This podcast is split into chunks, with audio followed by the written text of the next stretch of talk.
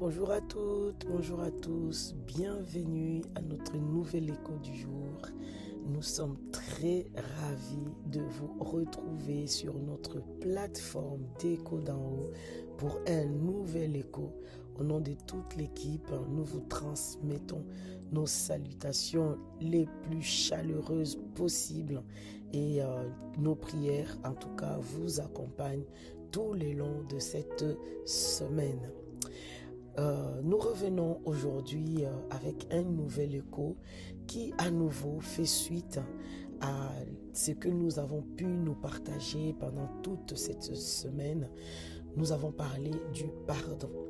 Aujourd'hui, nous voulons encore aller un peu plus en profondeur pour que nous puissions bien cerner euh, cette euh, situation de pardon. Parce que euh, le pardon est un principe divin qui n'est pas moindre. Et malheureusement beaucoup beaucoup beaucoup d'entre nous beaucoup d'enfants de Dieu ont vraiment beaucoup de difficultés à, à, matcher à manier si on peut dire l'art d'exercer le pardon. Euh, il y a beaucoup de vies aujourd'hui qui se retrouvent bloquées parce que on ne sait pas au fait hein, euh, comme il faut, comment il faut euh, dealer avec le pardon, qu'est-ce qu'il faut faire dans telle situation, qu'est-ce qu'il faut faire dans telle autre situation.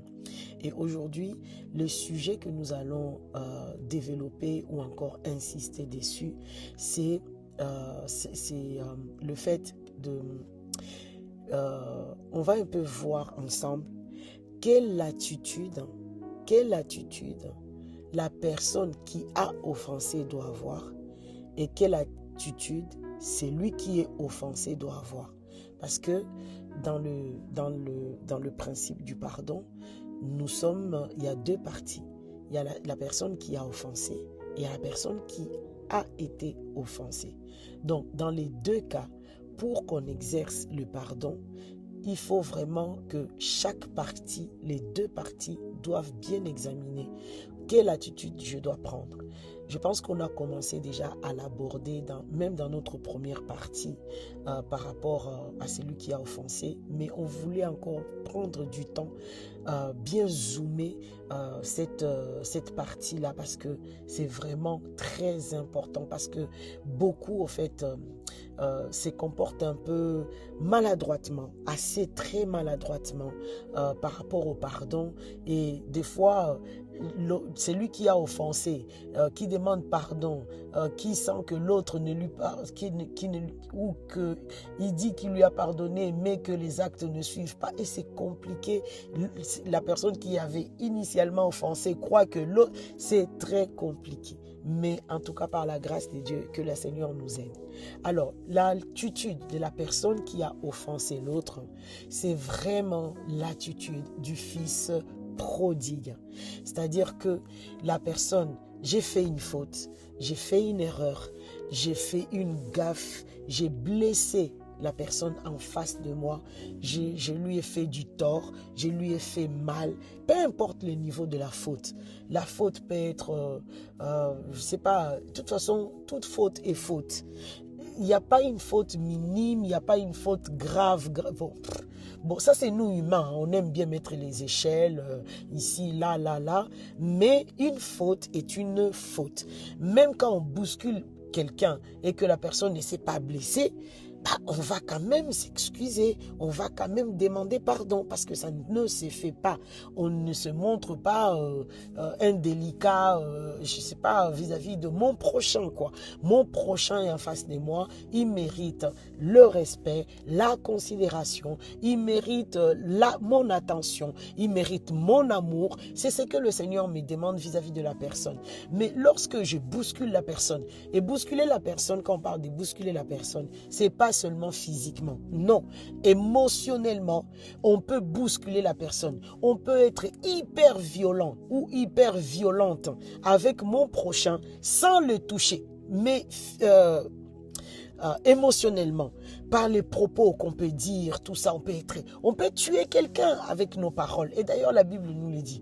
On peut tuer quelqu'un avec nos paroles, la trahison, tout ça. Donc, la personne qui a offensé, l'attitude, c'est vraiment l'attitude du fils prodigue. On revient vers la personne qu'on a offensée, on s'humilie, on demande pardon, mais demander pardon, c'est avec une promesse qu'on s'est fait à soi pour dire plus jamais, plus jamais je veux refaire ça. Et on, on, on, on s'impose plus au fait dans la relation. On ne s'impose plus. On, est là, on s'est dit, ah bah c'est normal si la personne me jette, c'est normal si la personne ne me donne plus la place que j'avais auparavant. Ça, c'est l'attitude de, euh, de, de, de, la personne qui a offensé. Si ça est accepté dans son cœur, et clair dans son cœur, vraiment, euh, il saura ou elle saura poser plus tard des actes qui font faire que la réparation puisse avoir lieu. Mais s'il n'y a pas cette posture, s'il n'y a pas cette attitude pour dire je, je ne m'impose plus dans la relation à revendiquer le droit que j'avais avant, on risque de cultiver une attitude d'orgueil, d'arrogance, de suffisance, de manque de respect, de manque de considération vis-à-vis de l'autre et qui peuvent bloquer l'autre pour pouvoir euh, euh, avancer aussi dans sa démarche. Donc, l'attitude de la personne qui a offensé, notons-le bien, c'est l'attitude du fils prodigue. Maintenant, quelle est l'attitude de la personne qui a été offensée?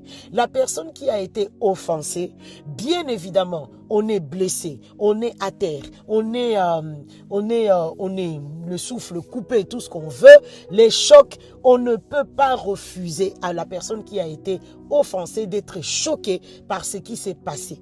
C'est pas, c'est normal la personne a été choquée. Donc, il faut lui accorder ça.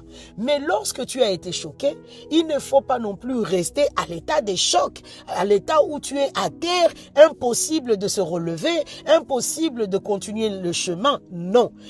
Après les chocs, comme un boxeur qui a reçu des coups avant que l'arbitre euh, dans le ring ne puisse dire le troisième, euh, je ne sais pas quoi, qu'est-ce qu'ils se disent dans, dans, dans, dans, dans le box, euh, dans, dans la boxe, enfin, vous voyez, non, dans, dans, dans le ring, avant qu'il puisse dire KO, il faut que tu te lèves pour que le combat, en tout cas la vie, puisse continuer.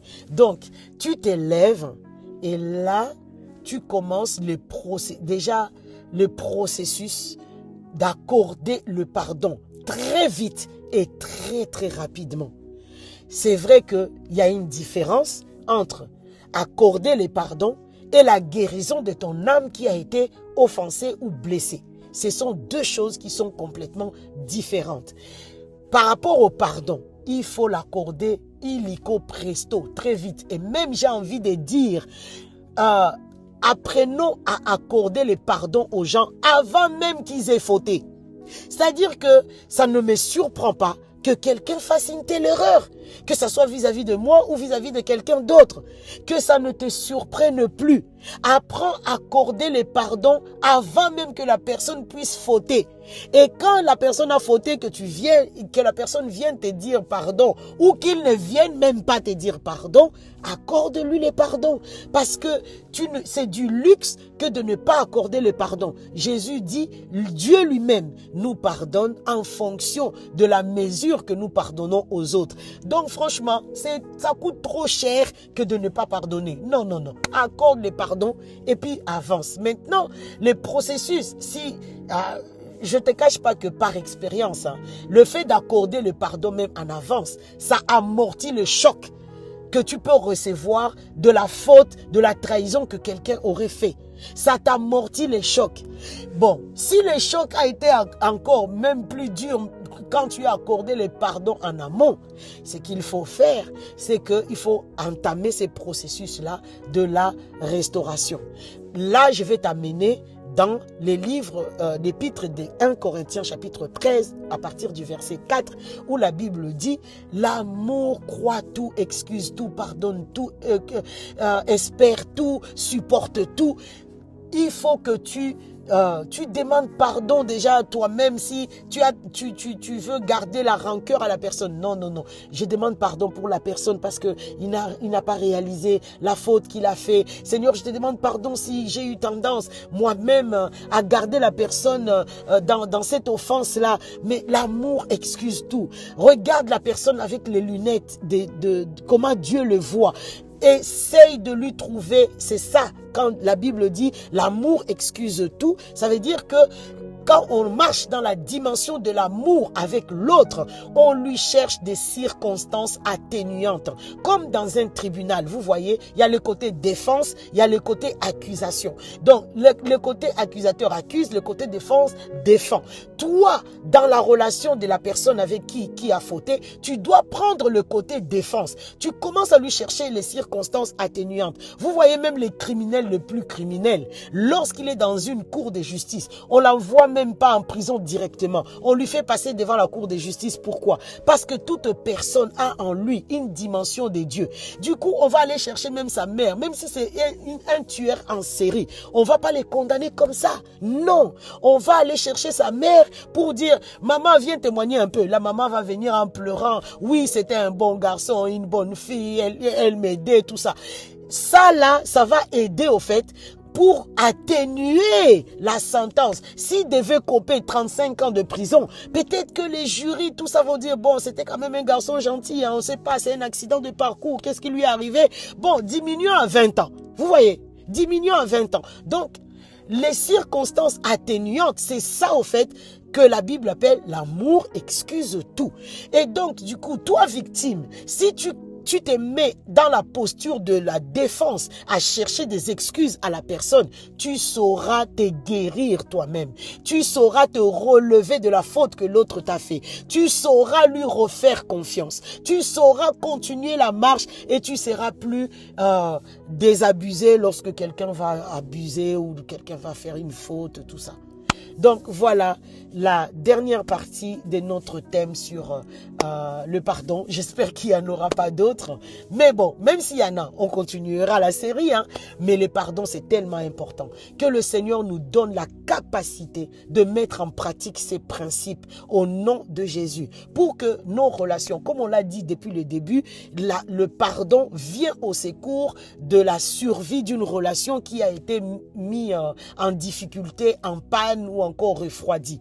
Que le Seigneur nous donne cette capacité-là et faisons-nous violence de l'appliquer, peu importe ce qui se passe, peu importe ce qui s'est fait.